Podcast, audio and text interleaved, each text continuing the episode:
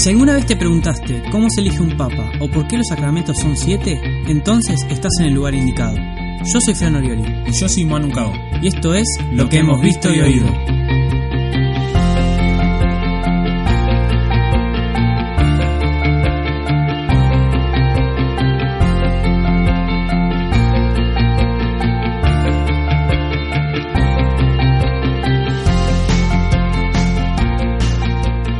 Bienvenidos al capítulo número 6 de lo que hemos visto y oído. Como siempre, acá estamos los dos. ¿Cómo andas, Manu? Hola, Fran. Bienvenidos a todos. Hoy vamos a estar hablando de la vida, puesto que se acerca el Día del Niño por Nacer y por lo tanto también, bueno, en realidad primero la Anunciación y por lo tanto el Día del Niño por Nacer, que es el 25 de marzo, eh, vamos a estar hablando de la vida. Y vamos a tratar de plantear un poco el ser pro vida, no desde un punto de vista de- en contra del aborto, sino algo muy importante que es estar a favor de la vida. Así que vamos a tratar de no centrarnos en lo que es el aborto, la eutanasia, que sí son importantes tener en cuenta a la hora de hablar de la vida, pero que, bueno, eh, lo más importante es lo positivo, es estar a favor de algo grande, no en contra de cosas chicas. Así Sí. que vamos a tratar de hablar a favor de la vida. Exacto, nosotros no nos definimos, la iglesia no se define por estar en contra del aborto. La iglesia se define por estar a favor de la vida, que es algo de alguna manera semejante y de alguna manera diferente. Eh, nosotros estamos a favor de la vida y eso siempre hay que tenerlo claro. Bueno, gracias al Papa Francisco y a un montón de, de- sacerdotes y laicos que, que se han dado cuenta de este tema, eh, podemos darnos cuenta que hoy estamos en una cultura del descarte, que es lo que llama el Papa Francisco. Bueno, nos podemos dar cuenta por cómo está la sociedad que eh, vivimos en una cultura del descarte, como bien eh, lo supo decir Francisco en su momento y se, lo sigue manteniendo. Nos tenemos que mostrar atentos ante esta situación que es real y que se da en nuestra vida y en la vida de las personas que nos rodean que se da realmente en los más jóvenes y en los más ancianos esto de excluir. Uno se preguntaría por qué, ¿no? Y y llegamos a la conclusión, no nosotros, sino eh, muchas personas que investigaron y realmente se preocupan en ayudar a estas personas que quedan excluidas, en que se busca la utilidad, se busca la funcionalidad, eh, que si no es útil para la sociedad en cuanto a productividad, por así decir, es necesario o es mejor descartar. Y es fácil darse cuenta de esto. A los jóvenes, y mucho más los que más chicos son, no pueden ser productivos para una sociedad que busca todo rápido, todo eh, bien, todo Eficientemente. exactamente. Entonces nos damos cuenta que los jóvenes quedan excluidos en este sentido, que por ahí no de la forma que se excluye a los ancianos, pero sí se da una exclusión. Y con los ancianos todavía más. Eh, antes los ancianos tenían un- una importancia eh, que ahora no se ve por su sabiduría, por su experiencia. Daban un aporte importantísimo a la familia y a la sociedad. Y ahora se excluye por esto de no ser productivo, entre comillas, ¿no? El punto está en ver qué es eh, lo que realmente puede producir un bien para nosotros. Quizás la sociedad hoy está centrada en excluir a estos dos polos de la vida que son importantísimos y que son vitales para, para un verdadero desarrollo de la sociedad. Por eso, aborto, eutanasia e incluso las drogas son tres fenómenos, si se quiere, que atentan directamente contra la vida, ¿no? Eh, algunos los podemos ver de alguna manera más eh, evidente, como es el aborto o es la eutanasia, por ahí es más patente que atentan contra la vida porque hacen que una persona deje de existir, si se quiere. Pero la droga también, de alguna manera, deja viva a la gente, pero a veces las mata eh, por dentro, ¿no? Y, y de alguna manera envenena la, la sociedad. Nosotros como miembros de, movimientos pro vida y por supuesto miembros de la iglesia tenemos que superar esto, ¿no? Y, y llevar una palabra de vida y de aliento a todas las personas, ya sea las que quieren abortar, ya sea las que quieren eh, cometer un acto de eutanasia, o eh, a los que por alguna cuestión u otra acuden a las drogas o eh, las impulsan. Hoy no vamos a hablar de por qué el aborto está mal, o por qué la eutanasia está mal, o por qué el consumo de drogas está mal, porque son cosas que ya siempre hablamos, ¿no? Y dentro de la iglesia sabemos por qué está mal y tal vez no sea bueno eh, repetirlo constantemente porque nos quedamos como en una base bastante básica, ¿no? Valga la redundancia, ¿no? La idea es hoy, en, en- en este programita, poder superarlo, ¿no? Poder ir más allá y decir, bueno, ¿por qué nosotros como iglesia tenemos que ir a favor de la vida, ¿no? Y por qué tenemos que actuar directamente en, en cuestiones tan polémicas como es el aborto, como es la eutanasia o como es el consumo de drogas, ¿no? Eh, porque es nuestra tarea como iglesia también, ¿no? Es anunciar el Evangelio de una dimensión bastante terrenal, si se quiere, pero bueno, es, una, es un anuncio del Evangelio. Y porque anunciamos el Evangelio, sabemos y nos damos cuenta que todas las personas que nos rodean tienen esta dignidad, esta dignidad de vivir y de vivir bien. Y porque reconocemos esta dignidad en las personas, nos damos cuenta que tenemos que salir en búsqueda de esa vida en plenitud. Esta vida en plenitud que no se vive y sabemos que, que cuesta que se viva en la sociedad de hoy, pero que es, está latente en todas las personas. Todos buscan vivir, todos buscan vivir bien y quizás eh, a través de distintos medios que no lo llevan a vivir en plenitud, eh, no pueden lograrlo. Nosotros por eso tenemos que acercarnos e impulsar a todas las personas a que realmente vivan plenamente. Y eso porque estamos todos, absolutamente todos, llamados a ser hijos de Dios. Algunos lo saben, como nosotros que estamos en la iglesia, otros no lo saben, algunos escucharon hablar de Jesús, otros no escucharon hablar de Jesús, pero todos, absolutamente todos, están llamados a ser hijos de Dios a través de la iglesia. Entonces, nuestra tarea como iglesia es llevar esa palabra de vida y esa palabra de reconocimiento de dignidad y de elevación de dignidad a ser hijos de Dios, ¿no? Que por supuesto que los medios no lo hacen, eh, ONGs algunas no lo hacen, o sea, no, se hace todos los días, ¿no?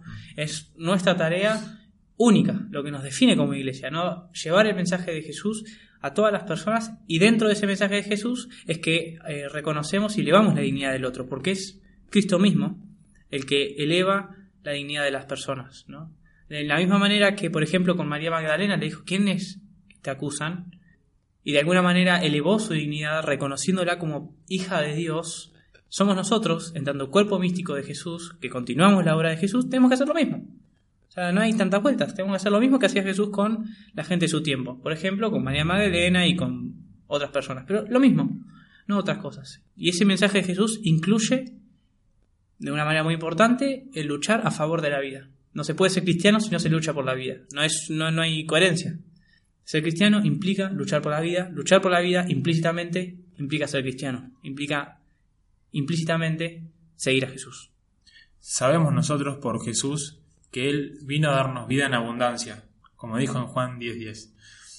Entonces, tengamos esto presente. Jesús no vino a que sepamos que se podía ser hombre, sino que vino a darnos vida. Cuando nos viene a salvar, no viene a mostrarnos que es poderoso, que obviamente lo es. Viene a darnos vida. Seamos conscientes de esto, que Él es el fundamento de todas nuestras acciones que nosotros podamos hacer a favor de la vida. Por Jesús y en Jesús es que nosotros damos vida e impulsamos la vida en las personas que nos rodean, en nuestra familia, en nuestros amigos, en tu facultad si es medio complicada para tratar estos temas, o en cualquier eh, ambiente en el, cual nos encontremos y veamos que eh, falta este valor de la vida. Llenar de vida cada instante en el cual vivamos. No es solamente vivir, sino vivir bien, vivir como realmente Dios manda.